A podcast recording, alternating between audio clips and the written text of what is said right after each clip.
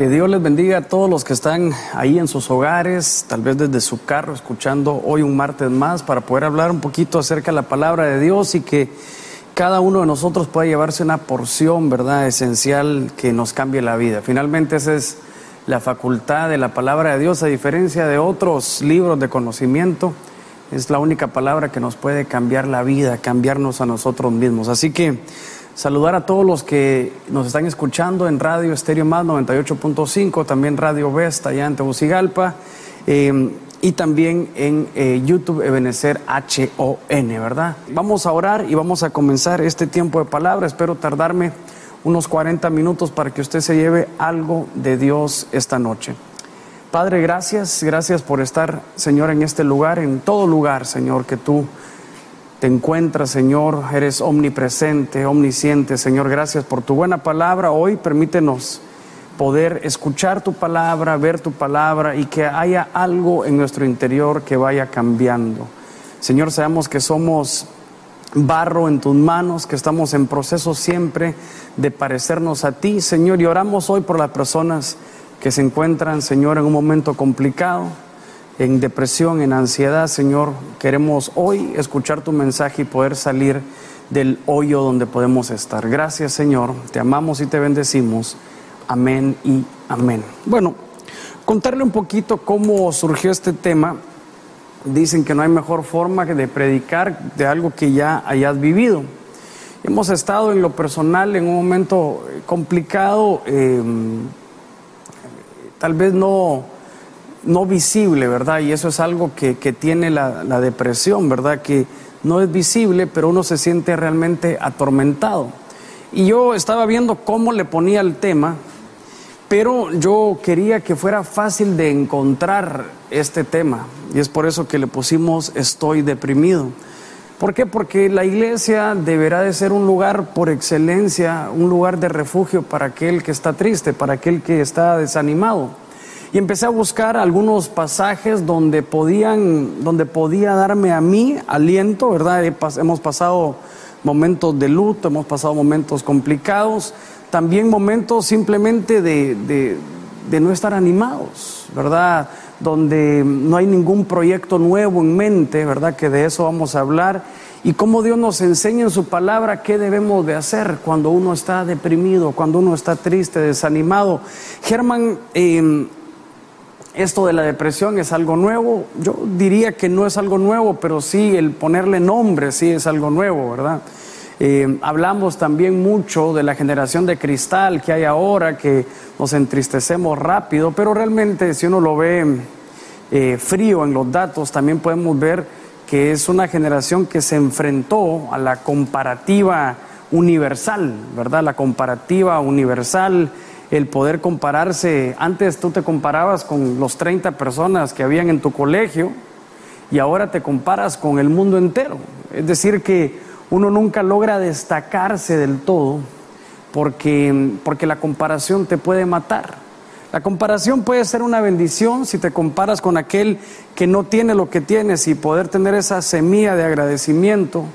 La semilla de la felicidad es el agradecimiento, como la vez pasada lo vimos pero también la comparación tiene algo complicado porque a pesar de que tú estés teniendo una buena familia, si te vas a redes sociales ahora o te vas a este mundo digital, te vas a dar cuenta que aparentemente hay algo mejor que todavía no ha llegado. Y, esa, y ese proceso de, de, de querer buscar algo que todavía no ha llegado puede ser cansado, puede ser cansado. Peor si estás en algún lugar o en algún puesto donde se espera mucho de ti espera mucho de ti. Estuve en una prédica con un pastor que hablaba un poquito de la realidad pastoral, ¿verdad? Tenés que ser espiritual, tenés que ser espontáneo, no tan espontáneo de verte muy loco, no tan espiritual que te veas aburrido, tenés que tener un buen matrimonio, tener que ser buen padre, eh, no puedes tomarte un día de vacaciones porque es complicado, porque pueden decir que sos aragán, pero también tenés que descansar porque ese es un principio bíblico. Bueno, en fin, hay tantas expectativas muchas veces para con la gente. Y uno tiene que pararse para ver qué Dios dice en su palabra cuando todo esto se vuelve abrumante, cuando todo esto se vuelve eh, complicado, cuando esto se vuelve una atmósfera densa que no te permite avanzar. Y entonces yo decía, Señor, yo quiero identificar primero cómo me siento. Yo quiero leerles Salmo 69.1 para que podamos ver a la luz de la palabra lo que Dios tiene para nosotros. Dice, Dios mío, sálvame, pues siento que me ahogo. Le quiero contar cómo surgió este verso. Yo estaba buscando lo del bautismo y la inmersión total, pero siento yo que aquí es como la, antítesis o lo, lo, contrario al bautismo que Dios nos permite, porque dice, siento que me hundo en el bar y no tengo dónde apoyarme, me encuentro en aguas profundas, luchando contra la corriente. Esta es una de las mayores descripciones en sentido figurado de cómo se ve un momento de depresión y un momento de tristeza. Dice, cansado estoy de pedir ayuda, tengo reseca la garganta, ya los ojos se me cierran y tú no vienes a ayudarme. Tengo más enemigos, dice esta versión, me gustó mucho, por, ya va a ver por qué me gustó mucho, dice, tengo más enemigos que pelos en la cabeza. Yo tal vez no tendré muchos enemigos entonces, pero tengo más enemigos que pelos en la cabeza. Dice, muchos me odian sin motivo y quieren matarme. Me exigen que les devuelva algo que nunca les robé. Dios de Israel y Dios del universo, tú eres mi Dios, tú no... Y mire qué bonito este verso, tú conoces mis tonterías, no te puedes esconder mis errores, no dejes que por culpa, que por mi culpa queden en vergüenza los que confían en ti, no dejes que por mi culpa sean puestos en ridículo los que buscan agradarte. Por ti he sido ofendido. Me arde la cara de vergüenza. Me arde la cara de vergüenza. Esto me, me, me, me pegaba mucho porque parte de cómo yo manejo el estrés es que me salen algunas cosas como dermatitis seborreica, que es eso, que te arde la cara y empieza, es uno de los síntomas, o psoriasis, que es otra cosa también que me sale en el momento de estrés, y empecé yo a darme cuenta que todo lo que leía en este verso era parte de lo que estaba sintiendo. Dice, el amor que siento por tu templo me quema como un fuego, pero eso me siento ofendido cuando te ofenden a ti. Y empezamos a darnos cuenta que hemos caído en ser... Em, tal vez target de gente que se siente ofendida, que simplemente le caes mal y, no puedes tener a todos contentos, no puedes tener a todos contentos, pero ese rechazo que, que, que va surgiendo de a poco va añadiendo a tu vaso, va añadiendo a tu copa. Ese poco a poco ese rechazo, ese mal comentario, eh, e-, ese disgusto. ¿Por qué? Porque previo a este tiempo, por si alguien te dice que ahora somos débiles, previo a este tiempo la gente no podía opinar de tu vida como ahora. Ahora yo subo una foto de alguien y automáticamente las personas se sienten en, en todo derecho a ofenderte, peor en redes sociales como Twitter, por ejemplo rápidamente quieren decir algo de ti. Antes tal vez nunca te ibas a dar cuenta de qué decía el vecino o la vecina, pero ahora en este mundo de redes sociales te ofenden sin conocerte. Te ofenden sin conocerte. He escuchado personas que nunca me han estrechado la mano decir de las peores cosas de mí. He escuchado personas o he leído personas que me dicen realmente usted es esto y esto y lo otro y nunca me han conocido. Y ese verso dice lo mismo, dice, Dice, hasta mis propios hermanos me ven como un extraño, dice. ¿Quiénes? Mis propios hermanos. Es triste que realmente las personas que, que, te puedan ofender son, son gente tuya, son parte de tu familia, de tu congregación. Como iglesia, los peores ataques que hemos recibido seguramente son de personas que si algún día se vistieron de servidores y escuchaba algo de un pastor que me gustaba mucho porque cuando duele una crítica es porque la persona que te está criticando realmente la amas. Porque no podés sentirte ofendido, lastimado de alguien que no amas. Habrán personas locas que escriben sin conocerte, que eso lo deja uno por un lado, pero cuando estuviste con alguien, eh, lo guiaste en su camino, caminaron juntos y esa persona se expresa mal, te rechaza y todo, quieras o no, va sumando de a poquito eh, una carga que luego pasa factura. Y entonces yo miraba todo esto, cómo habían cosas físicas que podían salir, eh, síntomas físicos que podían ir surgiendo. eh, dolores de cabeza, depresión. Hay, hay personas que yo nunca había entendido esto, pero dicen que la depresión llega a un momento donde no puedes levantarte de la cama. Yo decía, para mí es imposible eso. ¿Cómo te vas a poder levantar de la cama? Pues ¿cómo, cómo vas a llegar a ese punto? ¿Cómo vas a llegar a ese punto a no poderte mover? Pero hace un par de días eh, estaba en mi casa y yo decía, Señor, yo tengo que, pues tenía que ir a dejar a mis hijos los últimos días de colegio, pero realmente no tenía ánimo de moverme, no tenía, y que obviamente habrán tareas que uno debe de cumplir día a día que, que te van a sacar de la cama, seguro. Pero sí no quita que en algún momento hay alguien que puede estar pasando esto. Entonces leyendo Salmos, si usted quiere terminarlo de leer en su casa, eh, el Salmo en el, en el verso 16 dice, Dios mío, tú me amas y eres bueno, respóndeme, tú eres un Dios compasivo, préstame atención. No me des la espalda, pues estoy en problemas, date prisa. Acércate a mí, sálvame de mis enemigos, tú siempre los estás viendo y sabes muy bien que me ofenden, me avergüenzan, me insultan.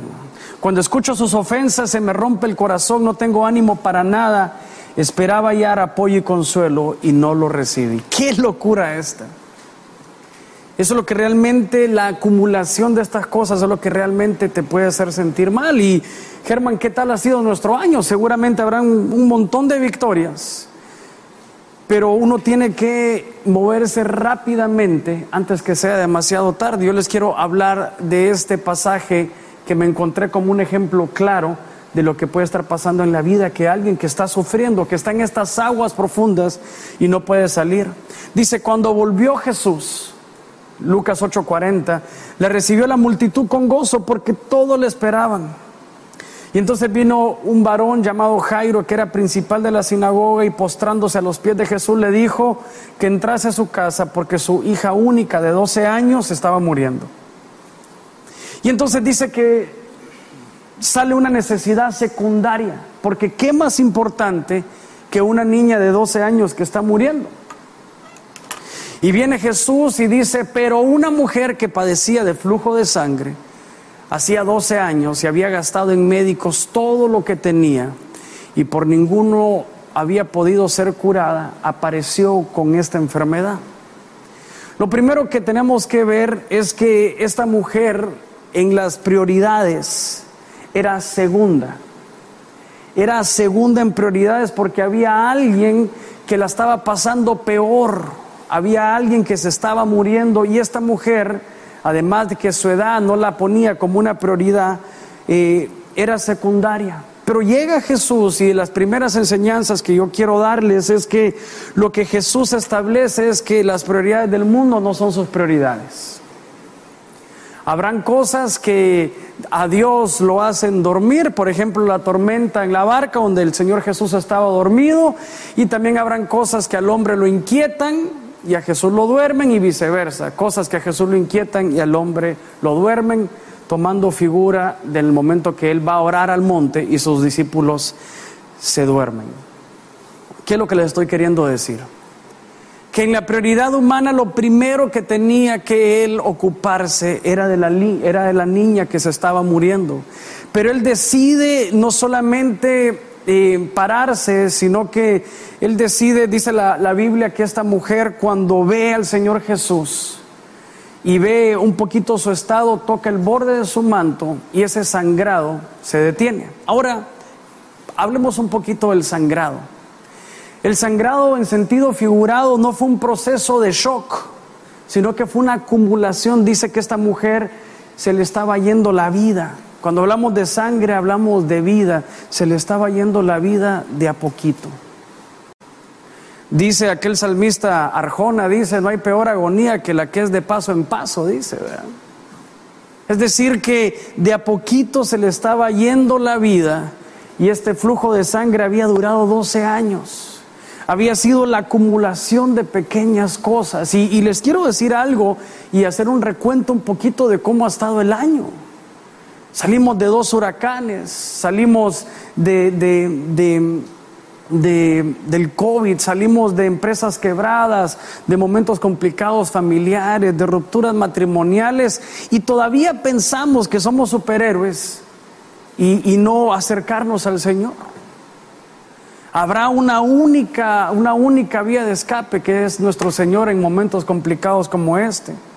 Dice la Biblia que el sangrado le había afectado la parte económica porque lo había gastado todo. Además, esta mujer dice que cuando Jesús se da cuenta, dice que llena de temor, es decir, que ella lidiaba con temor, el miedo. El miedo es paralizante, el miedo hace que no te movas. Yo platicaba con un hombre que lo había perdido todo en su empresa. Y entonces él me dijo, Germán, yo antes tenía como un, un colmillo para los negocios, pero luego que pasó esto, esto y esto, luego de esta temporada lo que me di cuenta es que he, perdido la valentía. Ya no quiero arriesgar nada quiero realmente estar tranquilo. Y uno podrá decir, tal vez viéndolo de otro punto de vista, bueno, aprendió a no ser tan, tan impulsivo con el dinero, pero no, tal vez lo que realmente te pasó es que quedaste temeroso. No solamente en el dinero, sino que en una relación, por ejemplo. Saliste de una relación de muchos años donde habías invertido tiempo, cariño, emociones, te habías entregado y finalmente no salió como querías. Entonces ese sangrado de a poquito eh, te tiene en un momento donde te es necesario hacer un movimiento osado que vamos a hablar, pero quiero hablar un poquito del sangrado. El sangrado te dejó con un temor que ahora, aunque hayan varias personas que, que merecen la pena conocer, simplemente no querés conocer. O podés perder tu esencia, por ejemplo, el temor. Yo he tenido personas a las cuales les he podido ayudar y luego de esta ayuda, finalmente la persona que habló mal de vos fue esa persona que ayudaste. Y uno dice, ¿cómo es posible que, que no se acuerden? ¿Cómo es posible que sean desleales? ¿Cómo es posible? Y lo que el enemigo te dice es, lo que deberías es de no arriesgarte con la gente. No arriesgarte con la familia, porque finalmente ellos siempre te van a pagar mal. Es decir, que tu nuevo motor es el miedo y no lo que Dios puso en ti. Tu nuevo motor es no estar cerca de la gente, tu nuevo motor es no relacionarte, tu nuevo motor es, es, es privarte de cualquier emoción que vaya a complicar tu seguridad emocional del alma y de tu espíritu. Eso es estar sangrando. El sangrado dice que esta mujer la hacía vivir sola porque cualquiera que estuviera con ella, que se sentara en su cama, perdón, que se acostara en su cama, que se sentara en su silla, que lo tocara, iba a ser inmundo. Entonces ella optó por la soledad. Y esto es importante porque la soledad con Dios es una cosa, que eso se llama intimidad, pero la soledad sin Dios es otra.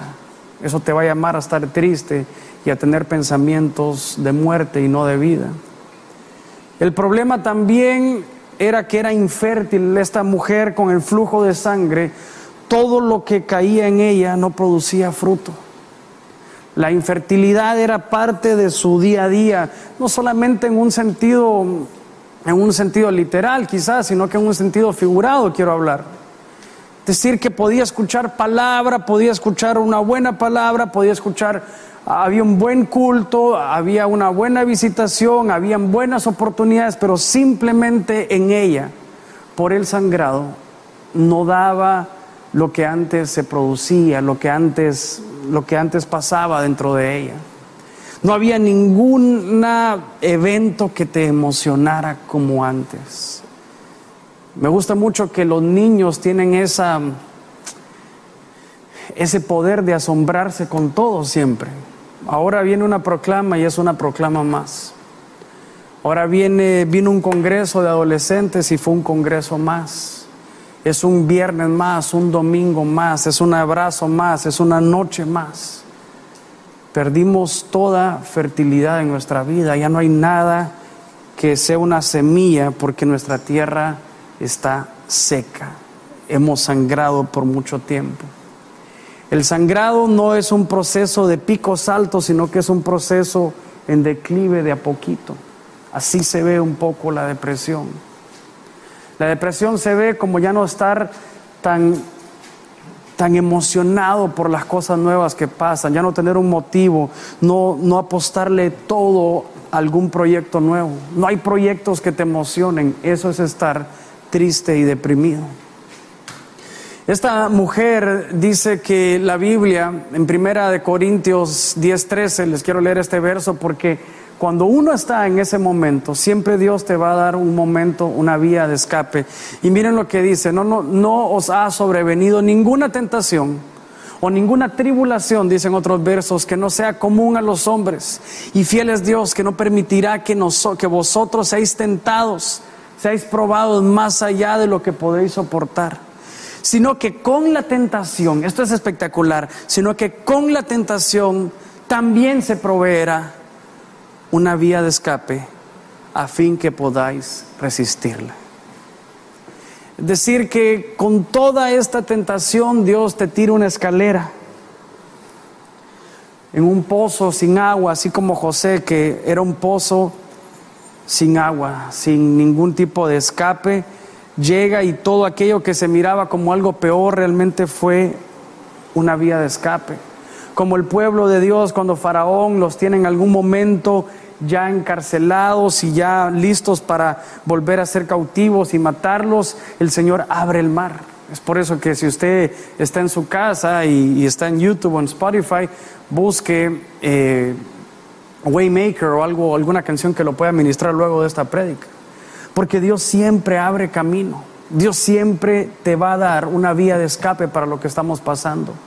Y las vías de escape se ven de forma sobrenatural, no es lo común, no es la persona correcta, no es eh, el lugar eh, que, siempre, que siempre aparece, sino que Dios se mueve de manera sobrenatural. Entonces dice esta mujer que se acerca por detrás y toca el borde de su manto y al instante se detuvo el flujo de sangre. En el verso 43 dice que esta mujer piensa primero, dice, si yo llegara a tocar el borde del manto de Jesús, voy a ser sana. Es decir, que lo primero fue en su mente. Este es el primer paso. La primera lucha es en tu mente, perdón, nuestra primera lucha es en nuestra mente. El poder decir, voy a establecer un plan de acción para salir de esto. ¿Por qué? Porque la Biblia dice que, que, Dios bendice tus planes, pero si no hay ningún plan, Dios no tiene con qué trabajar. Hay siempre que decir, voy a proponer esto y sé que Dios vendrá a mi ayuda, pero en esto, en una plataforma. Por eso que la expectativa es la plataforma donde Dios se manifiesta. Eh, la expectativa es el principio, es lo natural y después vendrá lo sobrenatural. Entonces la mujer dice en su mente, si yo llego, si yo toco, si yo me levanto, si yo me acerco, si yo despierto, si yo reacciono, si yo perdono. Es decir, en su mente ella ya había estado en ese lugar previo a estar físicamente en el lugar. Ella había estado emocional, mentalmente en ese lugar. La primera lucha, la primera sanidad que ella recibe es en su mente y luego fue física. Ahora, ¿cuál es el problema de quedarte solamente en ese primer paso? Que puedes tener todo el conocimiento de que Dios es tu respuesta, pero nunca acercarte al Dios de las respuestas. Puedes saber los versos de pe a pa que Dios está cerca, los quebrantados de corazón, que Él, no, Él te da una vía de escape, pero nunca te logras levantar y acercarte al manto. Es por eso que primero en su mente y luego físicamente. Estábamos el día de ayer hablando con un amigo que, que siempre tengo buenas pláticas con él. Y entonces eh, habíamos estado platicando un poquito de todo esto que es la parte emocional o del alma con la que uno pelea. Y me dice, mira, yo, yo creo que, que hay recursos que vos me has enseñado, me dijo. Hay recursos que vos me has dicho, ahí está el ayuno, está la oración, está la adoración.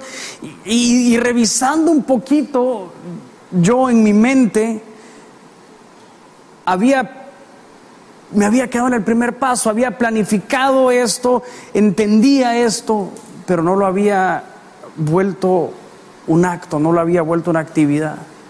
Saliendo de su casa, fui en el carro, escuché un par de canciones, creo yo, si no estoy mal, de Julio Melgar o algo así, y, venía adorando y, venía descomprimiendo, sentía yo literalmente cómo las aguas venían bajando.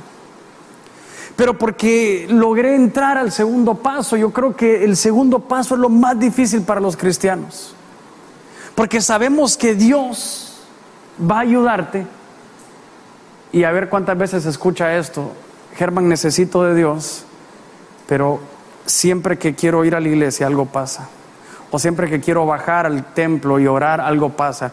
Muchas veces yo estoy, por ejemplo, en la iglesia, en el templo, y cuando voy a orar, alguien me dice, Germán, mira, se necesita alguna ayuda en alguna aquí allá, o hay, hay un endemoniado, o las luces se apagaron, o en sala cuna, cualquier cosa. Siempre habrá algo que, que, que vaya a querer detenerte en tu movimiento para que Dios pueda sanarte.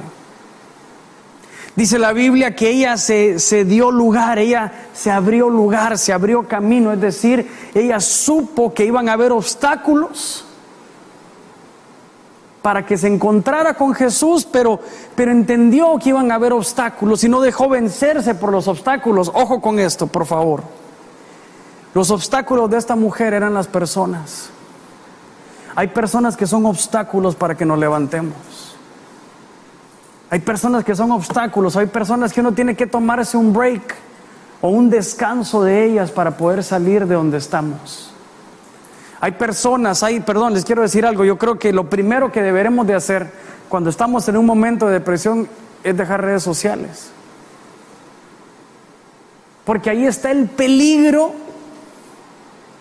que alguien con una gran idea pueda decirte algo que te pueda volver a hundir en el lodo de la depresión. Con una gran idea, ¿va? el que tenga oídos para oír, que oiga. Algún bruto desalmado, sin que es compulsivo para hablar, podrá decirte algo que te vaya a hacer retroceder. Es por eso que es importante saber que previa a tu sanidad y a nuestra sanidad tendremos que librar obstáculos. Los obstáculos de esta mujer era la gente, era la multitud. Muchas veces, ahora volvemos a la soledad nuevamente. La soledad sin Dios se ve como ganas de morirte, alimentar tu alma, escuchar música que no te va a sacar, sino que te va a seguir hundiendo, eh, meterte a vicios y a cosas que te van a deprimir aún más. Fumar marihuana, que al final el post de eso va a hacerte sentir más deprimido, meterte con una mujer que no amas. Será a, corto plazo algo que te traerá placer, pero a largo plazo te hundirá más aún en el lodo cenagoso o estar simplemente llorando. Ese tipo de soledad es lo que el enemigo se frota las manos cuando entramos. Pero esta mujer dice, voy a librar obstáculos, la gente ha sido obstáculo, entonces voy a tomar un break de eso y voy a estar en soledad, pero con Dios, eso es otra cosa. La soledad con Dios es otra cosa y, quiero moverme un poquito más adelante porque tenemos que saber que previo a salir de la depresión, de la soledad, del conflicto, tendremos que librar obstáculos. Tendremos que librar obstáculos. Recuerdo el Gadareno dice que cuando el Señor Jesús se encuentra con el, con el Gadareno, dice que las personas lo habían encadenado, le habían puesto grilletes y lo primero que hace cuando él ya es libre le dice, me quiero ir contigo porque, porque mira cómo me han tratado. Jesús no lo maltrató y ese es el problema. Hay que preguntarse como iglesia, ¿qué estaremos haciendo bien y qué estaremos haciendo mal? Para que las personas que están en depresión o están en un momento tan complicado como la ansiedad, la depresión, el suicidio, no sepan que este es por excelencia el lugar de refugio. Es lindo porque esta mujer cuando opta por hacer el movimiento para ir a estar, para estar cerca de Jesús y que sea sanada, dice, si yo toco el borde de su manto, voy a ser libre. Eso era en contra de la ley, porque ya hemos hablado que por medio de la ley cualquiera que tocara una mujer en flujo de sangre era, era inmundo. Es decir, que lo que había escuchado de Jesús, escuchen esto por favor, lo que había escuchado de Jesús era todo menos que la ley lo iba a a, juzgar. Todo lo que habían escuchado de Jesús era muy alejado de la ley. seguramente lo que se escuchaba de Jesús es que Él era diferente. Lo que se escuchaba de Jesús es que más allá de la ley estaba la gracia. Lo que habían escuchado de Jesús es que si uno llega realmente en problemado, alguien le va a abrir lugar en la iglesia. Entonces, si lo que escuchaba la gente afuera de, la iglesia es lo que se escuchaba de Jesús en aquel tiempo, vamos a tener un montón de gente que se quería suicidar, volver a tomar fuerza. Pero es porque lo que se escuchaba de Jesús era bueno. Ahora yo te pregunto, iglesia amada, hermosa, que conoces de Dios, ¿qué se escucha de la iglesia allá afuera? Porque estoy cansado que se escuche lo mismo de la iglesia, pero es porque no optamos por el cambio. ¿Qué se escucha de la iglesia afuera? ¿Será que podrán venir los leprosos, las prostitutas, los deprimidos, o finalmente este es un club privado de personas perfectas, porque si no, el que predica hoy no debería estar predicando. Y es importante poder decir, hey, les quiero contar, estoy, estoy deprimido. Por eso es que le pusimos así, estoy deprimido. Entonces la vía de escape suele ser así. Primero una victoria en tu mente, luego que hay un movimiento físico y tener claro que vas a tener que librar obstáculos. Dice la Biblia que se le acercó por detrás y le tocó esta palabra tocar. Es una palabra en el griego, creo que es la 680, si no estoy mal, déjenme ver. Sí, 680, que se llama haptomai. Dice que hubo un toque de Dios y al instante se detuvo el flujo. Entonces yo investigué la palabra del toque de Dios, cómo era, cómo se explicaba. Tengo 30 minutos, voy, voy rapidito. Una de las cosas que es un toque o esa palabra toque significa es encender un fuego. Ojo con esto, es encender un fuego. Dice la Biblia en Hechos 28.1, dice, cuando todos estuvimos a salvo, venía Pablo de una gran tormenta, nos dimos cuenta que nos encontrábamos en una isla llamada Malta. Y los habitantes de la isla nos trataron muy bien y encendieron un fuego para que nos calentáramos porque estaba lloviendo y hacía mucho frío. Pablo había recogido leña y le estaba echando al fuego y de repente una serpiente salió huyendo del fuego y mordió en la mano a Pablo. Cuando los que vivían en la isla vieron la serpiente colgada en la mano, dijeron, este hombre debe ser un asesino porque se salvó de morir ahogado en el mar, pero la diosa de la justicia no lo dejó vivir. Pero Pablo arrojó la serpiente al fuego. Todos esperaban que Pablo se hinchara o cayera muerto en ese momento, pero se cansaron de esperar porque Pablo no le pasó nada. Entonces cambiaron la idea y pensaron que Pablo era un Dios. Así es la gente, ¿verdad? Primero te puede decir que sos un asesino y después que ven la obra y la gracia y la misericordia de Dios en ti, dicen que eres un hombre de Dios. Entonces no hay que creer ni lo bueno ni lo malo que dice la gente de ti. ¿Qué es Haptomai? Haptomai es encender un fuego. Y necesitamos un grupo de familia de personas, amigos, que puedan encender un fuego cuando viene de una tormenta. La Biblia dice que Pablo dijo, había frío y había tormenta. En sentido figurado, me está lloviendo sobre mojado. Pero estos hombres de Malta hicieron un fuego. Esa palabra en la 680, el toque es encender un fuego. Personas que te ofrecen un lugar de conversación donde no vas a ser juzgado, personas que te van a amar, personas que te van a ver querer salir adelante, personas que te ofrecen un lugar donde puedes quebrantarte sin necesidad de seguir actuando como que si todo está bien. Eso es encender un fuego. Dice que lo picó una serpiente. Luego de qué? Luego de la tormenta. Muchas veces la serpiente no está en la tormenta, sino que luego cuando ya estás cansado el mérito de estos hombres es que el toque de Dios muchas veces se ve reflejado cuando nosotros podemos construir un fuego para alguien que viene de una tormenta. O cuando recibimos de una persona una fogata que nos vuelve a hacer entrar en calor. Personas con las que uno puede divertirse, uno puede ser feliz.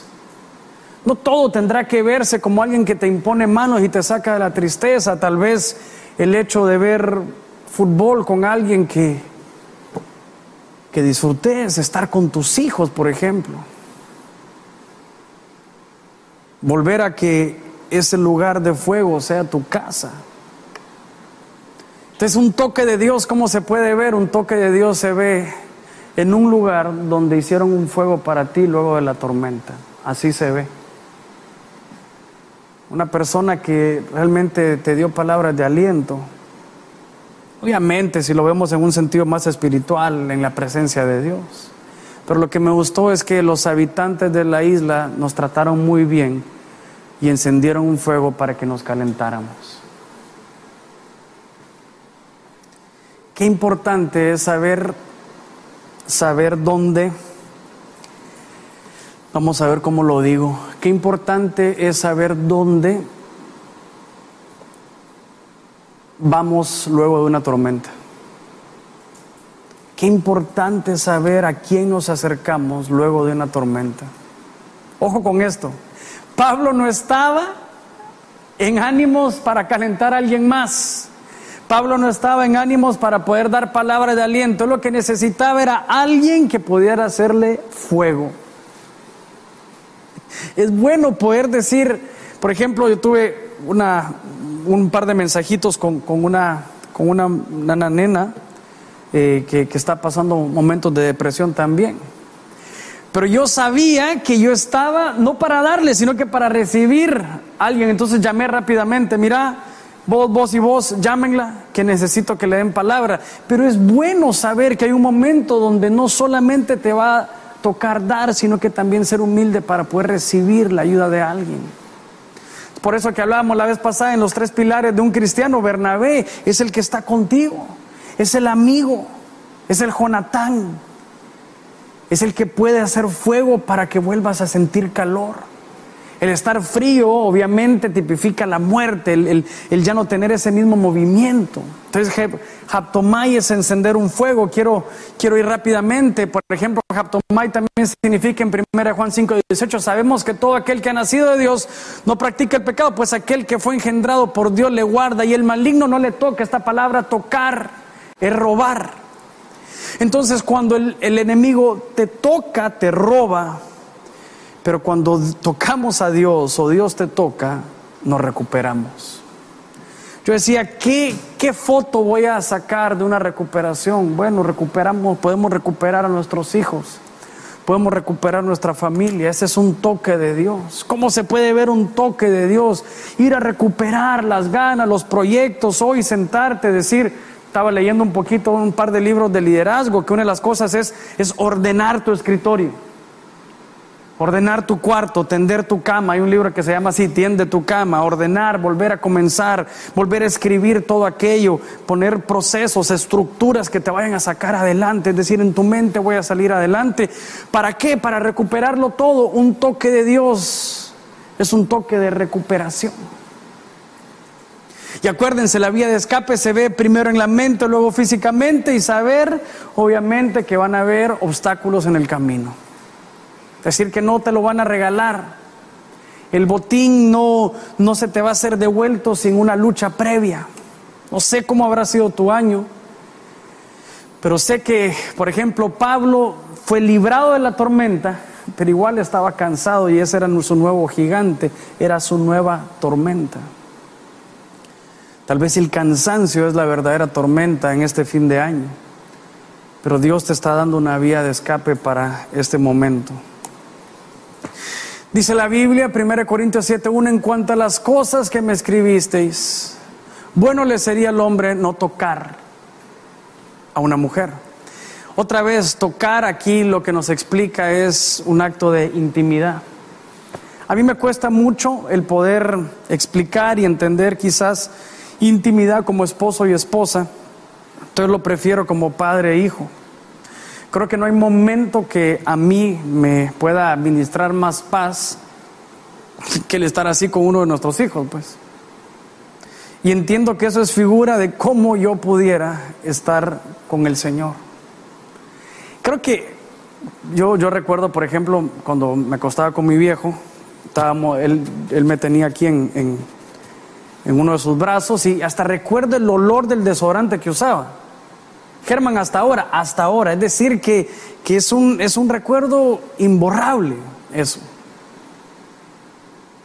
Y ahora que tengo la posibilidad, no hay momento de, de mayor placer que tener a los, a los chiquitos míos ahí. Ahora, pero ¿por qué Dios me permite vivir esto? Porque ahora Dios quiere que yo entienda lo otro. También yo puedo acercarme como un chiquito para estar cerca de Él. Pues saber que todo está bien.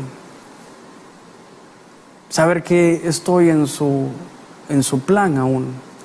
Saber que no voy a ser desechado. Saber que Él está en control. No habrá momento de intimidad más, más puro que el hecho, miren la seguridad del niño aquí.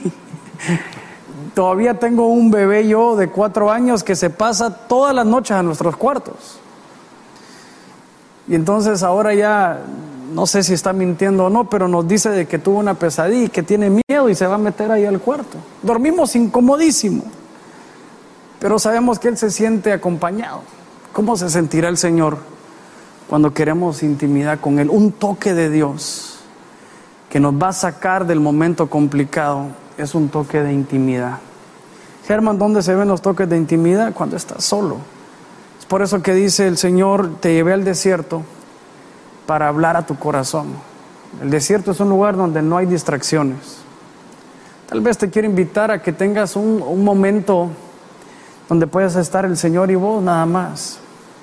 Donde podamos apagar el celular, quitarnos los relojes que no son más que distractores para no escucharlo a Él.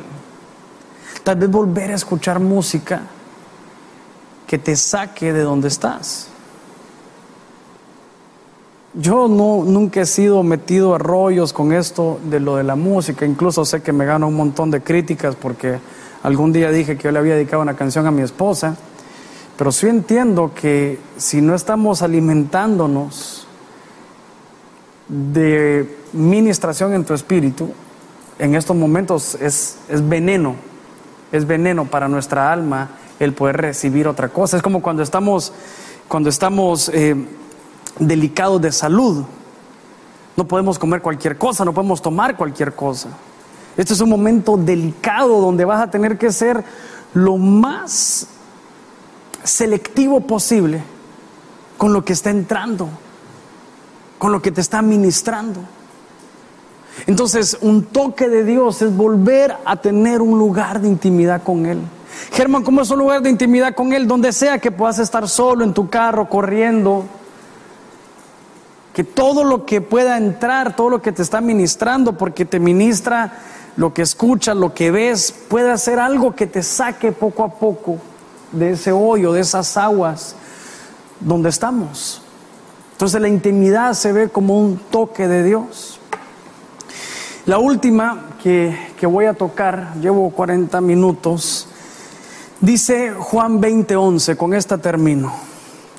María se quedó afuera de la tumba llorando, mientras lloraba se inclinó para ver dentro de la tumba y vio Dios, dos ángeles vestidos de blanco estaban sentados, uno donde había estado la cabeza de Jesús y otro donde habían estado sus pies. Los ángeles le preguntaron, mujer, ¿por qué estás llorando? Ella le respondió, porque alguien se ha llevado el cuerpo de mi Señor y no sé dónde lo habrá puesto. Apenas, apenas dijo esto, volvió la cara y vio a Jesús ahí, pero no sabía que era él. Y entonces Jesús le dijo, mujer, ¿por qué lloras? ¿A quién buscas? María pensó que estaba hablando con él, que cuidaba el jardín donde estaba la tumba, y por eso le dijo, Señor, si usted se ha llevado el cuerpo que estaba en la tumba, dígame dónde lo puso, y yo voy a buscarlo. Ella se volvió y le dijo, y Jesús le dijo, María. Cuando Jesús le dice María, ella lo voltea a ver y le dice, Maestro. Y Jesús le dijo, no me detengas, pues todavía no he ido a reunirme con mi Padre, pero ve y dile a sus discípulos que voy a reunirme con Él, pues también es Padre de ustedes. Esta palabra tocar en este verso es cuando ella lo quería aferrarse a Él aferrarse a Él. Es no me detengas. Dice que ella lo abraza y se aferra a Él en este tiempo de dificultad. Es como aferrarse al ancla para que la tormenta no te mate. Es aferrarse a aquello que es el único dador de vida, que es nuestro Señor. Es, es aferrarse a aquello que es lo único que nos va, nos va a sacar adelante. Les quiero contar algo. nosotros podemos aferrarnos a muchas cosas que no sean el Señor. Hay otras opciones. Te puedes aferrar, por ejemplo, al vicio que en algún momento se te va a hacer olvidar una que otra cosa, pero al otro día vas a ser miserable y triste. Es decir, que el enemigo te va a dar un, varias opciones a qué te puedes aferrar. Esta mujer había pasado un momento de luto, de soledad, y cuando ve al Señor ella decide aferrarse a Él. El Señor le dice, por favor, déjame ir, ya voy a regresar, pero me gusta mucho el acto de esta mujer. Dice, me voy a aferrar a ti. Esto fue lo que el Señor hablaba a mi corazón. Germán, la vía de escape es saber que Dios te va a sacar en tu mente, luego con movimientos, con estructura, con pasos, tal vez cortitos, sabiendo que van a haber algunos obstáculos, la gente X o Y, pero después vas a tocar mi manto. Ese toque se puede ver como un fuego que alguien enciende para que vuelva el calor, como una recuperación de lo que el enemigo te robó, como un momento de intimidad, esa intimidad que te mantenía fuerte, o como aferrarte a Cristo en medio de la tormenta. Sé que Dios está con nosotros. Y realmente para, para esto tenemos un Señor. Para momentos complicados. Si no, pudiéramos optar por alguna otra salida. Pero para estos momentos, para esto existe el Señor. Por eso que dice algún predicador que no hay, que las oraciones más reales y más y más sinceras son en un hospital, en un momento así son las oraciones más sinceras. Dios nos está dando una vía de escape. Y si me la está dando a mí, que Dios se la pueda dar a usted también. Vamos a orar. Padre, gracias. Y gracias Señor porque, Señor, con toda la tribulación, tú también nos das una vía de escape. Señor, que tu toque, que el hecho de saber que tú eres nuestra respuesta, pueda traer como un fuego, Señor, que donde podamos volver a, a sentir tu calor, a sentir tu amor, que podamos, Señor, visualizar todo aquello que hemos de recuperar, que podamos aferrarnos a ti, Señor para que en el momento que pase la tormenta podamos estar en pie. Señor, que podamos, Señor, ser, tener actos, Señor, movernos para propiciar momentos de intimidad contigo. Intimidad, soledad que no nos mata, sino que nos fortalece. Que no nos derrumba, sino que nos, nos vuelve a poner en pie. Tal vez hemos estado lejos, Señor, de aquel que busca un toque tuyo, pero hoy queremos regresar. Señor, estoy deprimido, pero sé que tú eres el Dios que puede librarnos de esa depresión, de esa soledad, de esa ansiedad. En el nombre de Jesús, Señor, toca a cada uno. Con ese toque que hablamos hoy, toca a cada uno. A cada uno que está en un momento complicado para que vea la vía de escape y caminando junto contigo, Señor, podamos ser arrebatados, Señor, de ese hoyo y de esa situación. En el nombre poderoso de Jesús, Señor, gracias por tu palabra oportuna, gracias, Señor, porque siempre hay algo que tú tienes preparado para nosotros. Te amamos y te bendecimos. Amén, Señor, y amén. Que Dios le bendiga. Fue lindo haber estado con usted. Un abrazo. Chao, chao.